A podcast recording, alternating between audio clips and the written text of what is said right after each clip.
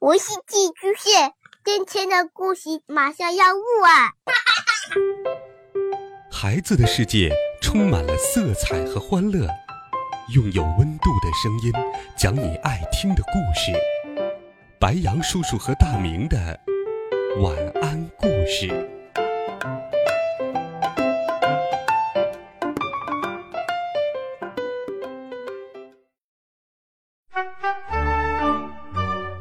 小朋友们、同学们，大家好，欢迎收听白羊叔叔讲故事。今天，白羊叔叔继续给你准备了神奇、好听、有趣的少年科幻故事，一起来听第二十集《另一面》。回到家的时候，妈妈已经回来了，她坐在沙发上，唉声叹气，神情沮丧。我和爸爸相视了一下，有点担心。妈妈遇到什么麻烦事了？爸爸关切的问：“孩子他妈，呃，怎么了？”妈妈摇摇头说：“唉，没事儿。”我和爸爸更担心了。爸爸说：“孩子他妈，到底发生什么事了？我们是一家人，说出来大家好商量商量。”妈妈叹了口气，说道：“哎，我们单位新来了一个大学刚毕业的小姑娘，我要花一天才能算好的账，她十分钟就做好了。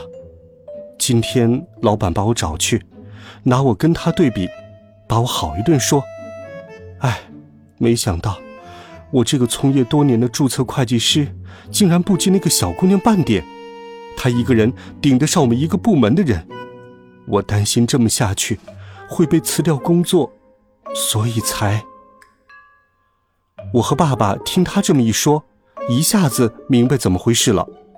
那个小姑娘一定是使用了时间魔表，用借来的时间完成别人要很长时间才能完成的工作，不然的话，就算是天才也不可能算得这么快。趁着妈妈还沉浸在失落的情绪中，我问爸爸。爸爸，要告诉妈妈真相吗？爸爸说：“说吧，不然你妈会一直纠结的。”于是我说：“妈妈，你那个同事能算那么快，没什么了不起的。他其实是使用了时间魔表。”妈妈疑惑的问：“时间魔表，那是什么东西？”我指着手腕上的时间魔表说道：“喏，这。”就是时间魔表。然后我把时间魔表的事情跟妈妈说了一遍，妈妈惊讶的说：“不，这不可能。”为了让妈妈相信我的话，我跑到房间里面，取出放在抽屉里的时间魔表，戴在手上。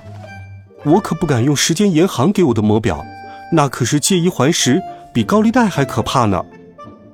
我向妈妈当场表演做作业。我先让妈妈看清我的作业本是空白的，然后按下时间魔表，记了半个小时时间。当时间恢复正常时，我的作业全都做完了，作业本上写满了好几页。而在现实世界里，时间只不过过去了一分钟。妈妈看得目瞪口呆，说：“儿子，你，你刚才说的都是真的。”爸爸说：“孩子他妈，千真万确。”妈妈说：“原来如此，小姑娘的时间魔表是从哪里来的？”我说：“时间银行。”妈妈说：“那我明天也上时间银行要一个。”爸爸说：“不行，时间银行特别黑，借一还十，非常可怕。”妈妈说：“可如果没有时间魔表？”我会被开除的，我失业了，咱们一家人不得喝西北风了吗？我至少要先靠时间魔表保住我的工作。儿子，时间银行在哪儿？我和爸爸面面相觑，没办法，看来只能把爸爸制作出来的时间魔表借给妈妈了。至少使用爸爸制作的表，可以让妈妈免受时间银行的盘剥。我把表摘下来，递给妈妈，说道。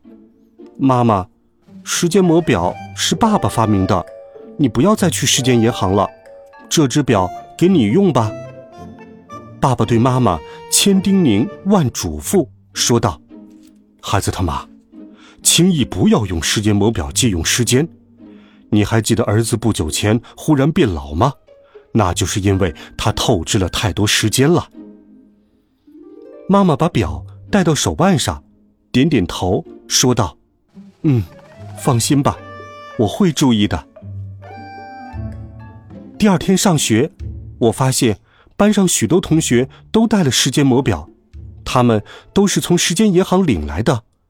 大家背起书来，一个比一个厉害，全都成了过目不忘的天才。体育课上，每一个人跑起步来都跟风一样快。十分轻松就把世界纪录打破了，并且不断的刷新。五十米短跑测试最快的竟然是零点零零几秒，体育老师的计时器都记不过来了。数学小测大家都是满分。我的手上虽然带着爸爸制作的时间魔表，那是爸爸最新改进的魔表，但是我却不敢用它。我怕自己一不小心又变成了老头儿。和动作如闪电的同学们相比，我的动作像蜗牛一样慢，表现差到了极点，每堂课都要被老师点名批评。我和爸爸都很担心，同学们借的时间将来都是要用十倍去偿还的，为什么大家却完全不顾这一点，仿佛时间永远也用不完，肆无忌惮的挥霍？放学后回家路上，我们经过一家珠宝店，看见那家珠宝店里里三圈外三圈挤满了人。爸爸从我口袋里探出头来说道：“儿子，呃，去看看，呃，怎么回事？”爸爸年纪一大把了，但好奇心却跟小孩子一样。我费了九牛二虎之力挤了进去，听到店员对警察说：“不知道怎么回事我们店的珠宝。”突然间就消失的无影无踪了。一个高个子中年警察问：“是有人抢劫吗？”店员摇摇头说：“可是没有看见抢劫的人。”另一个年轻的警察走了过来，说道：“见鬼了！店里面的录像带也没有录到劫匪的任何影像。”中年警察说：“难道劫匪是隐身人？”我口袋里的爸爸说。不是隐身人，劫匪肯定是带了时间魔表。没错，劫匪肯定是用时间魔表借来的时间抢劫的。爸爸说：“儿子，去提醒一下警察，他们可能一时没有想到。”我点点头。时间银行是昨天才出现的，警察们一时都没有往那里想。我走到警察旁边，很有礼貌的说：“警察叔叔。”年轻警察说：“小朋友，我们正在办案，你靠边站。”哼，狗咬吕洞宾，不识好人心。我说：“警察叔叔，我的时间魔表丢了，你能帮我找找吗？”年轻警察说：“我现在没时间。”你说什么？时间魔表？队长，我知道了，劫匪很可能是利用时间魔表做的案。中年警察说：“时间魔表。”时间魔表不是一级武器吗？局里面重点保护，只有局长亲自批了才能使用，怎么会落到小偷手里？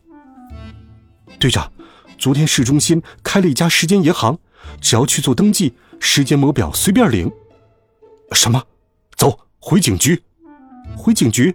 是啊，小偷们都配备了时间魔表，警务人员就更应该都配上时间魔表，要不然怎么抓坏蛋呢？一路上，我还碰到了好几起案子，商店或超市的货物都在一刹那不翼而飞了，而监控录像里却没有留下任何犯罪记录，警察们十分头疼。路上，爸爸忧心忡忡地说：“时间魔表落入到不法分子手里，不知道还会发生什么事情。”我安慰爸爸：“爸爸，等警察们都配备上了时间魔表。”一定能够抓住这些不法之徒的，您放心吧。爸爸叹了一口气说：“哎，希望如此。”好了，孩子们，这一集好听的故事，白羊叔叔就给你讲到这里。温暖讲述，为爱发声。我们明天见，晚安，好梦。